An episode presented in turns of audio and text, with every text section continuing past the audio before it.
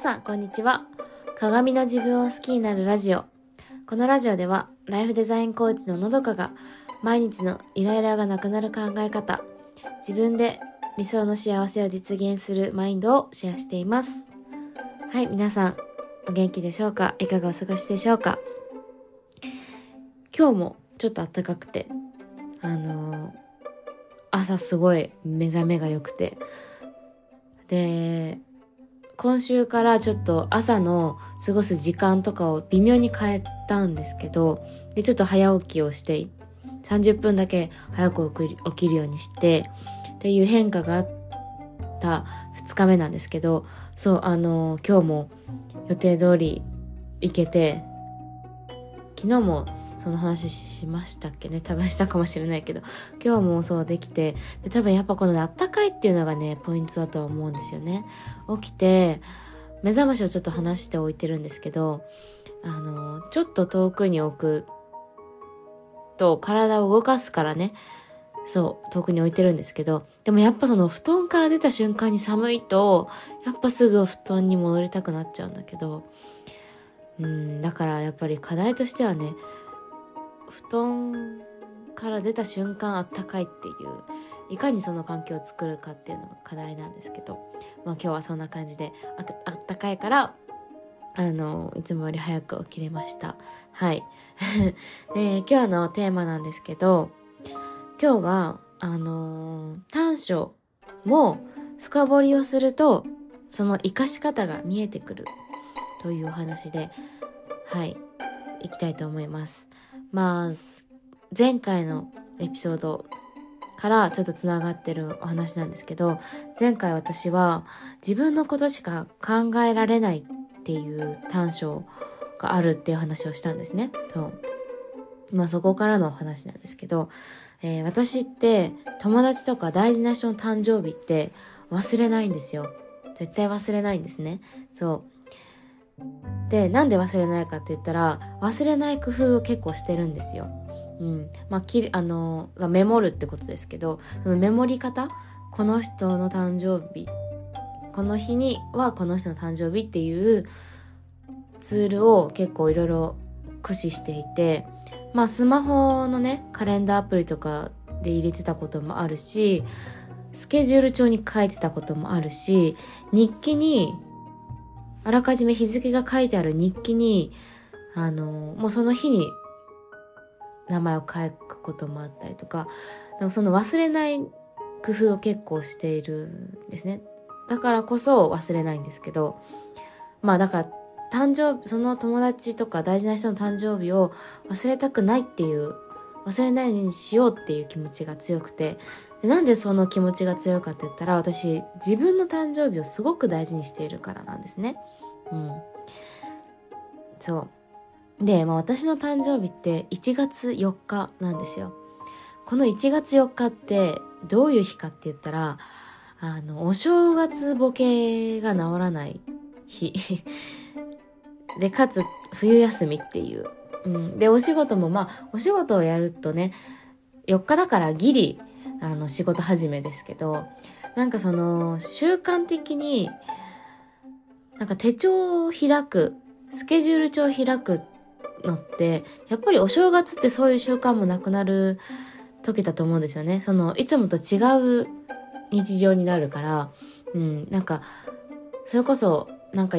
毎日、毎日、本当は、スケジュールを、帳を開くっていう習慣が毎日あるかもしれないけど、その必要性がないのがお正月なのかなって思ってて、そう。だからそこで、まず、忘れられがちなのかなって。自分自身もそうだからそう。思うし。あとはあのやっぱり冬休みっていうのもあると約束をしてないと人に会わないんですよね。そう。であのやっぱ例えばクラスとかだと一人がおめでとうって言ってくれたら他の人が忘れてたとしても、あ、そうかそうか、みたいな、忘れてたって感じで、そこでおめでとうって言ってもらえたりするんですよ。そう。だけど、冬休み中ってそれもないから、より忘れられやすい。おめでとうって言ってもらいにくいんですよね。そう。だから、もうずっと私はそれで来てて、だからもうあんまり期待はしてないんですけどね。でも、いつも今まで言ってくれてた人から言ってもらえなくなるとすごい悲しいし、逆に言ってもらえるとすごく嬉しいっていうのが自分の中でもう長年それがあるから友達の誕生日は絶対忘れないようにしようって思うんですね。そう。で、これって人のことを考えられている証拠じゃないですか。うん。だから私のこの超短所だと思っていた自分のことしか考えられないっていうのってあのずっとそうかって言われたら違うんですよ。人のことを考えられることもできてるなっていうのに気づけたんですね。そう。で、あの、どういう時にじゃあ人のことを考えられてるのかって言ったら、あの、自分が、なんていうのかな、主役じゃない時とか、自分がそのアピールをする場じゃない時、別に自分がうん、特別じゃない時まあだから脇役みたいな時は人のことをちゃんと考えることができてるんですよね。これあの、バーベキューに行った時も言われたんですけど、あの、バーベキューで私はすごく肉を焼く、あの、人だったんですよ。うん。で、その肉を焼く姿を見てくれた友達が、あ、なんか、イメージが変わったって言ってくれて、そう、すごく周りを見てるよねって、全体を見て動け、動いてくれる人なんだねって言ってくれて、そう。確かにその全体を見るっていう能力って私もあるなって自分でも分かってるから、そう。だかそういう時は、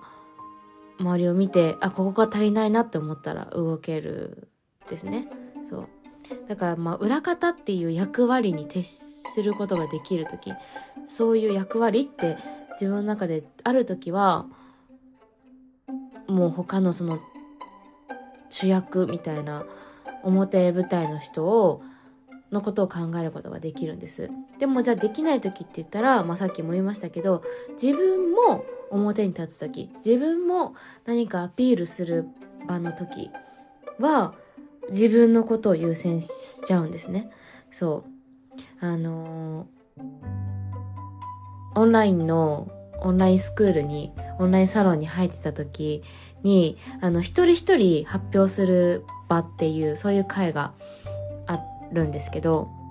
あったんですけど、その時も、